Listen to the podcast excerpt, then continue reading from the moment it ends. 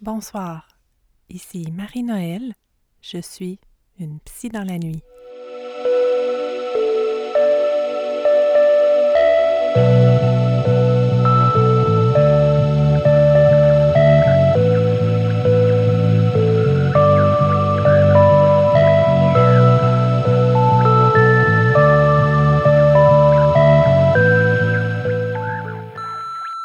Ici Marie-Noël, psychologue clinicienne, contente de vous retrouver pour un deuxième épisode d'une psy dans la nuit. J'espère que vous allez bien et que votre semaine s'est bien passée malgré le contexte. Cette semaine, j'ai décidé de vous parler des impacts et des effets possibles de la distanciation sociale et du confinement, puis maintenant du déconfinement suite à la période de confinement. Sur mon fil de réseaux sociaux dans les dernières semaines, j'ai vu passer des articles et des préoccupations des gens de mon entourage autour du fait que avec la distanciation sociale, avec la distanciation physique qu'on peut intégrer et avec le confinement qu'on vient de vivre et maintenant qu'on se déconfine, il pourrait y avoir une augmentation de l'anxiété, de l'anxiété sociale surtout, de l'agoraphobie, de la méfiance des autres aussi. Autant certains disent que ce qui se passe et ce qu'on vient de vivre nous ramène et nous a ramené à l'essentiel, les liens, les connexions avec les gens qu'on aime, autant d'autres craignent le pire pour la santé mentale, pour le climat social. Si on intégrait plus profondément les règles de distanciation sociale, et si euh, on s'expose d'un coup après avoir été exposé à des messages de peur dans les derniers temps, si on s'expose tout d'un coup à revenir un peu à notre vie d'avant, à rencontrer des gens, qu'est-ce qui va arriver si on fait ça drastiquement? Est-ce qu'on risque de nous exposer à des problèmes de santé mentale? Est-ce qu'on risque aussi d'intégrer les nouvelles règles de distanciation sociale plus profondément? Puis si oui, qu'est-ce qui va arriver de nos liens sociaux, de notre bonheur, de notre santé mentale et même de notre santé physique? Hein? Parce qu'on a besoin de la connexion aux autres pour être en santé physiquement. Je vous donne un exemple un peu rigolo d'intégration euh, des règles de distanciation sociale.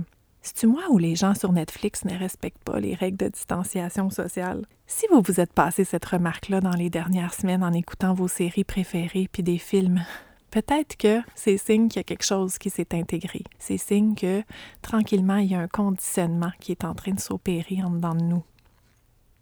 Alors, qu'est-ce qui va arriver si on intègre ça davantage? Qu'est-ce que ça va amener comme conséquence psychologique? En marchant moi-même dans mon quartier, je me suis étonnée de voir que quand je croise un passant, la distanciation du 2 mètres s'accompagne souvent d'une fuite du regard. Comme si la peur de l'autre nous gagne malgré nous. À la pharmacie aussi l'autre jour, il y a un monsieur en arrière de moi qui a presque pété les plombs quand il y a une dame qui a voulu rentrer dans la pharmacie qui s'était pas aperçue qu'il y avait une file. C'est autant des réactions de peur intenses comme ça que des réactions de colère qui peuvent nous faire craindre parfois le pire pour notre santé mentale, puis aussi pour le climat relationnel et social. Je me suis penchée sur la question, puis je vous livre mes réflexions, basées sur des théories, puis aussi sur ma pratique de psy. Depuis le début du confinement, J'entends presque autant de récits de gens qui me disent qu'ils ont souffert énormément du confinement, de ne pas pouvoir voir leur monde, de pouvoir les serrer dans leurs bras, que de gens qui vivent cette situation-là de distanciation physique, sociale, presque comme un salut. Ils sont plus détendus.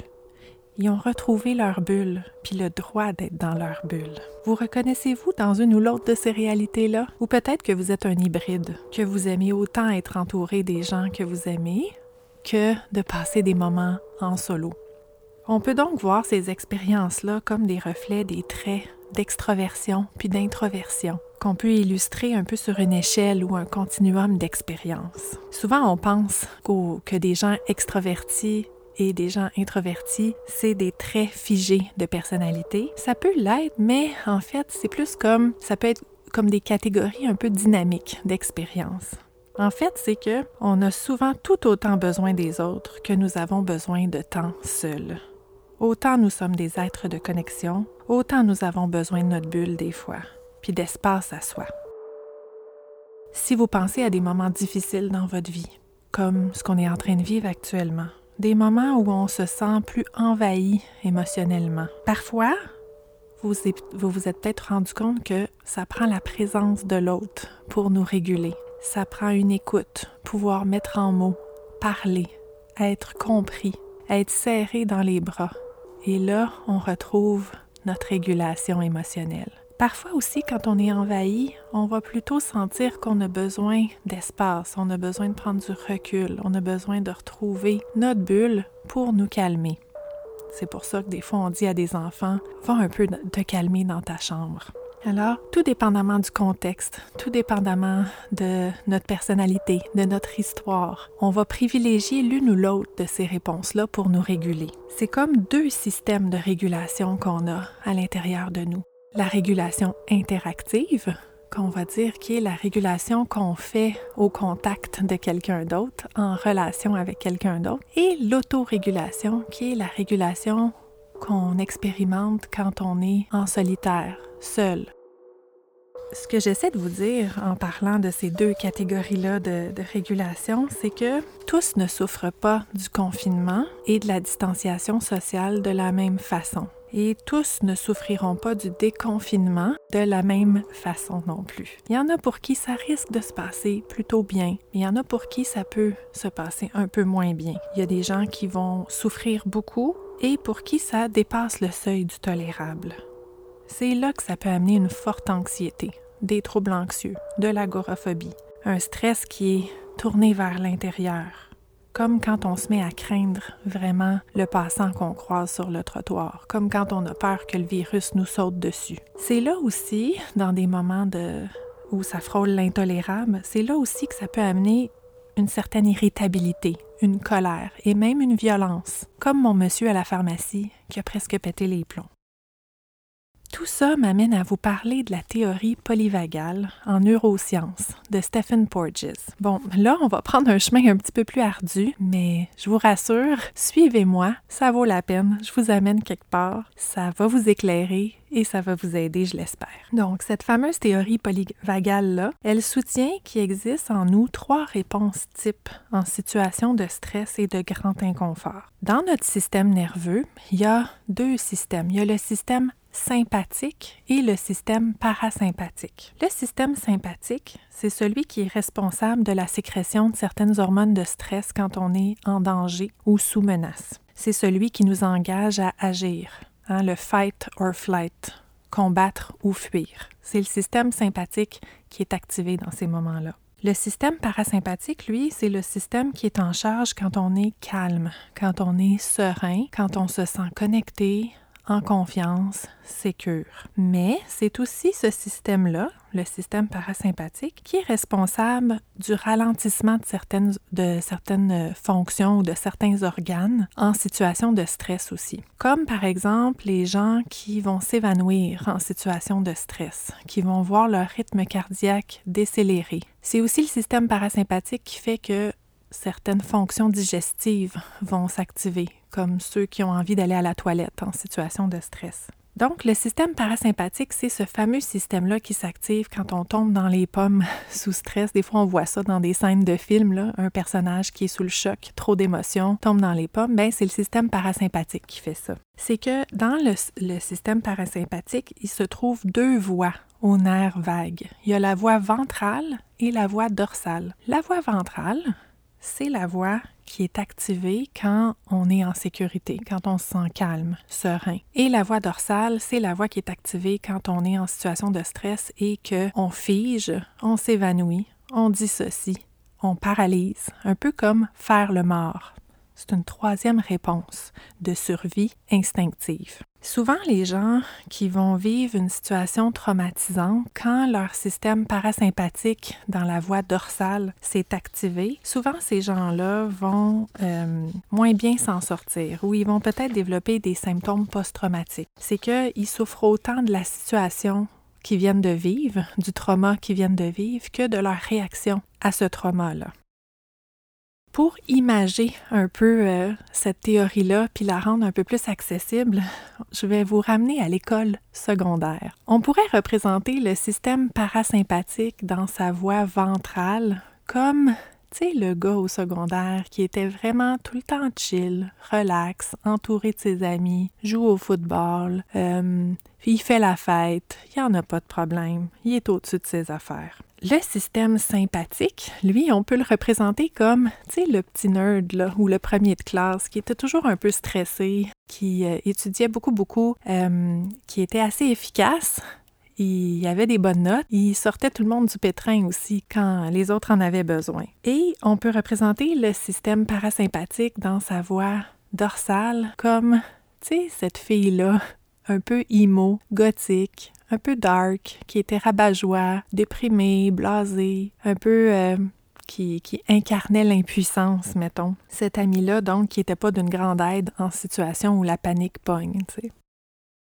Si on simplifie la chose puis qu'on revient à notre expérience sentie, on pourrait se dire que c'est souhaitable de ne pas franchir ce seuil-là d'activation et d'inconfort qui va alimenter notre IMO intérieur notre fille blasée et déprimée, qui n'est pas très efficace. Si un tel contrôle est possible, disons ici qu'on va écarter les situations extrêmes de stress, les situations où il n'existe pas de pouvoir d'action ou très peu, et où l'impuissance est quasi inévitable. Ces situations-là peuvent amener de la décompensation, qu'on le veuille ou non. Mais on va les écarter, ces situations-là, puis on va plus parler d'une situation de, menaces ou de souffrances comme celles qu'on peut vivre actuellement. Et donc, peut-être qu'il y a un certain contrôle qu'on peut exercer pour ne pas franchir cette clôture-là, ne pas décompenser, ne pas devenir trop anxieux, ne pas se dysréguler trop. En tout cas, c'est ce que certains cliniciens et chercheurs pensent, comme Deb Dana, qui est travailleuse sociale, thérapeute et enseignante de la théorie polyvagale.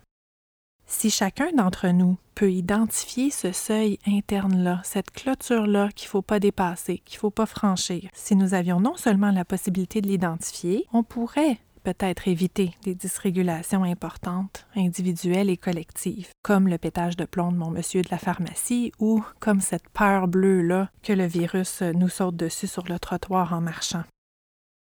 Je vous propose un petit exercice pour déterminer votre seuil, votre limite interne, ce moment-là où le risque de dysréguler devient plus grand. Puis après, je vais vous donner quelques idées pour trouver quoi faire dans ces moments-là. Donc, dans un premier temps, je vais vous inviter à prendre un moment pour penser à une expérience, il y a peut-être une image qui va vous monter, une expérience qui représente vraiment un moment de calme pour vous, de sérénité, de bien-être, de sécurité. Un moment qui vous fait dire je suis parfaitement bien en ce moment. Pour moi, par exemple, c'est quand je suis entourée des gens que j'aime, puis que chacun s'adonne à un petit projet personnel. Et parfois on s'arrête pour se montrer ce qu'on fait, pour parler un peu, pour en faire un petit bout ensemble, puis après ça, on se remet dans, dans nos activités. Pour moi, ça, c'est un moment de calme et de sérénité presque parfait. Pour quelqu'un d'autre, ça peut être cette fois-là qu'elle était assise sur le divan chez son amie puis qu'elles ont jasé tout l'après-midi. Ou pour quelqu'un d'autre, ça peut être un moment en solitaire où il a regardé le fleuve. Donc, prenez le temps de voir et d'identifier ce moment-là en dedans de vous qui représente vraiment le calme pour vous. Et une fois que vous l'avez trouvé, vous pouvez vous dire que ça, c'est votre point d'équilibre.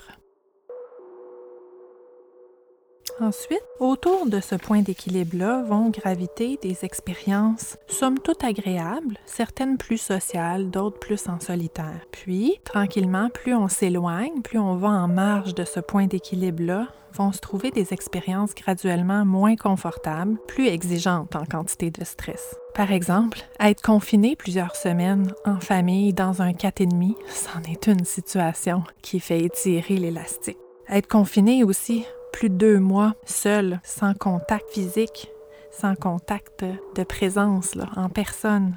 Ça aussi, c'en est une expérience qui est pas mal éloignée de notre point d'équilibre. Quand on les vit, ces expériences-là, c'est pas nécessairement dramatique ou dangereux sur le coup. Puis même, comme je vous le disais dans le premier épisode, ça peut nous apprendre des nouvelles capacités.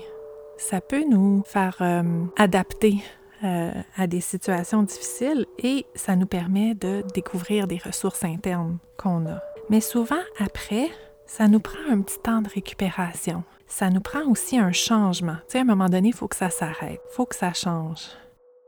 Peut-être que là, vous me voyez venir, c'est qu'on n'a pas beaucoup de ce temps de récupération-là en ce moment. Le changement vient pas rapidement. L'arrêt de ça n'arrive pas rapidement. Donc, on se trouve dans une situation où notre élastique s'étire, puis notre système nerveux devient plus sollicité, autant dans le sympathique que dans le parasympathique dorsal. Là, nos réactions puis nos comportements peuvent autant nous faire souffrir que faire souffrir les autres. Et donc, on se trouve sur le bord de la clôture qu'il ne faut pas franchir autant que possible.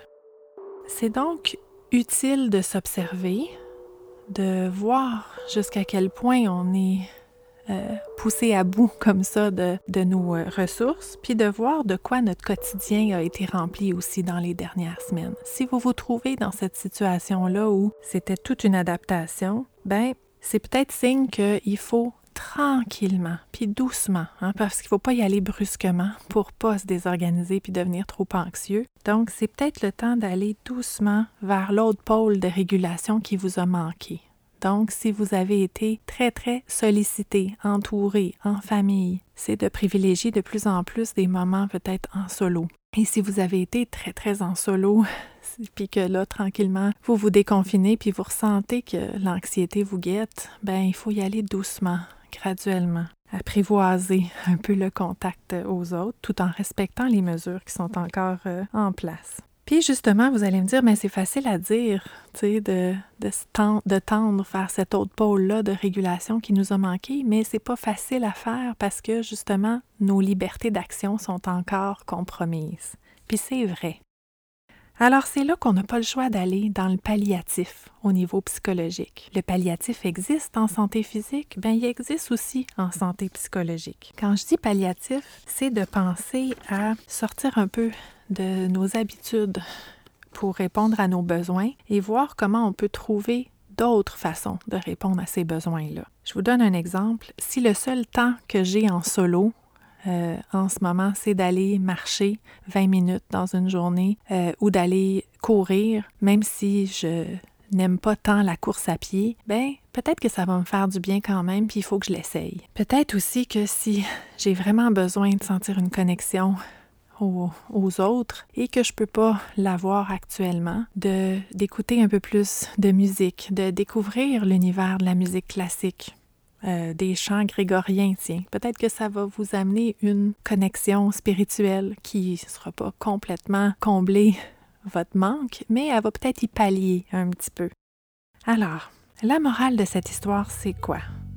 C'est que pour pas devenir trop anxieux, agoraphobe, pour pas se désorganiser, décompenser avec le déconfinement, pour pas devenir méfiant des autres, puis intégrer ces règles-là de distanciation sociale plus profondément. Pour rester humain, ça peut aider de se connaître, de s'observer et d'être créatif pour pallier au manque que nous vivons, en même temps que nous voyons notre liberté d'action compromise. Ça peut être aussi d'aller graduellement vers ce qui nous manque, doucement, ne pas nous faire violence. Je termine le balado en nous rappelant à nos arrière-grands-parents, puis nos grands-parents, qui nous verraient vivre ce qu'on est en train de vivre en ce moment, avec beaucoup de douleur, et qui fronceraient peut-être un peu, euh, sourcilleraient un peu.